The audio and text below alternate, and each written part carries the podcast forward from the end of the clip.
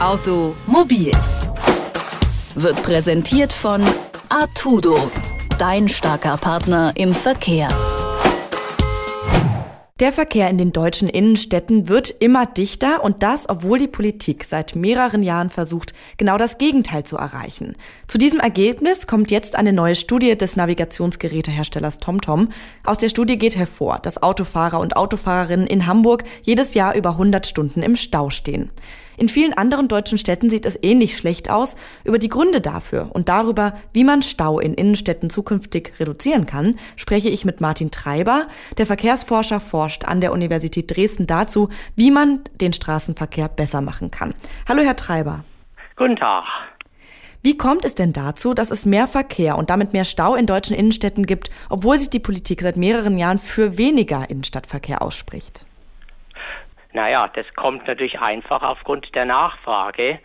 Die Politik sagt das eine, aber der Mensch macht das andere. Also es ist die Verkehrsleistung, das heißt die Fahrzeugkilometer pro Jahr, die nimmt einfach nicht ab.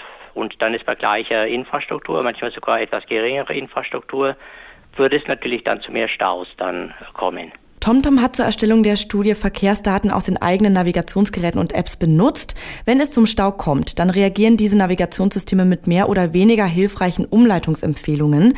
Sie selbst arbeiten viel mit Simulation. Wie könnten Daten über den Verkehrsfluss denn genutzt werden, um Staus von vornherein zu vermeiden?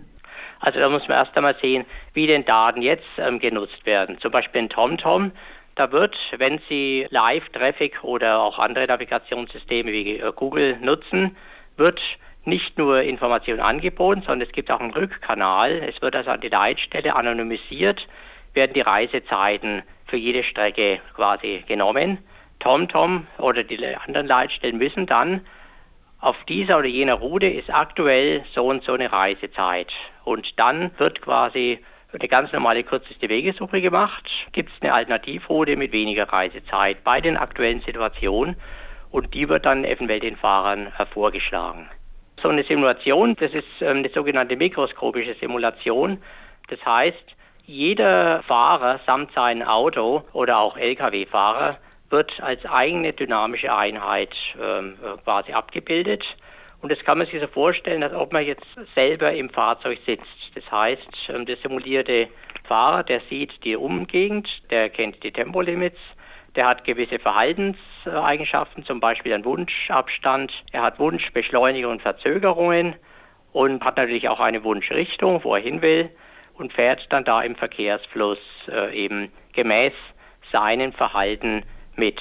Und mit meinen Modellen kann man aggressive Fahrer, man kann vorsichtige Fahrer, man kann erfahrene, unerfahrene Fahrer, man kann äh, egoistische und altruistische Fahrer man kann das ein ganzes Spektrum an Fahrverhalten kann man modellieren. Man kennt das ja aus dem Stau. Es gibt immer wieder Autofahrer, die ständig die Spur wechseln, um möglichst schnell voranzukommen. Das scheint mir allerdings oft eher gefährlich als effektiv. Welche Rolle spielt denn das menschliche Verhalten bei Staus? Ah, das spielt eine ganz starke Rolle. Zunächst mal zu den Spurwechseln.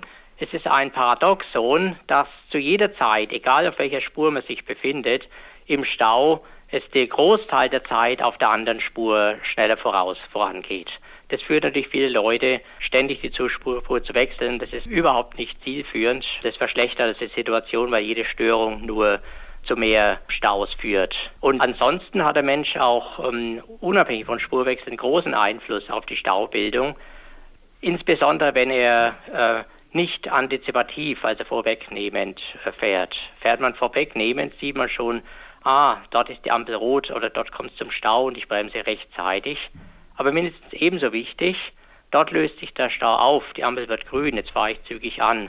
Das verzögerte Anfahren, ähm, das führt dazu, dass sich der Stau weniger schnell auflöst.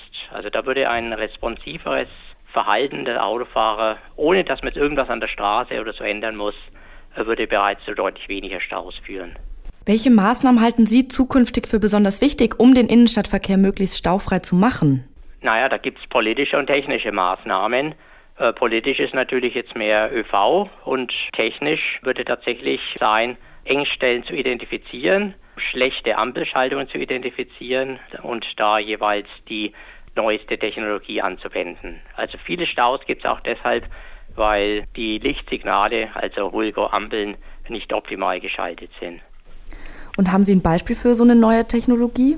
Jede Technologie ist eigentlich sinnvoll, wo Sensoren auf allen Stellen der Kreuzungen eingebaut sind. Und wichtig ist eben nicht nur direkt davor, sondern auch nach den Kreuzungsarmen. Denn dann würde man nämlich die Nachfrage schon im Voraus wissen. Und dann kann mit neuen, teilweise auch bei uns entwickelten verkehrsadaptiven Signalschaltalgorithmen, kann dann wirklich der Verkehr besser ausgenutzt werden.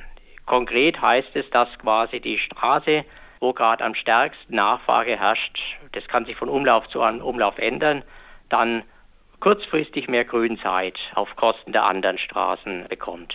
Über eine neue Studie zum zunehmenden Pendlerverkehr in Innenstädten und die Frage danach, was man dagegen tun kann, habe ich mit Martin Treiber gesprochen. Danke, Herr Treiber. Vielen Dank. Wiederhören. Automobil wird präsentiert von Artudo Dein starker Partner im Verkehr.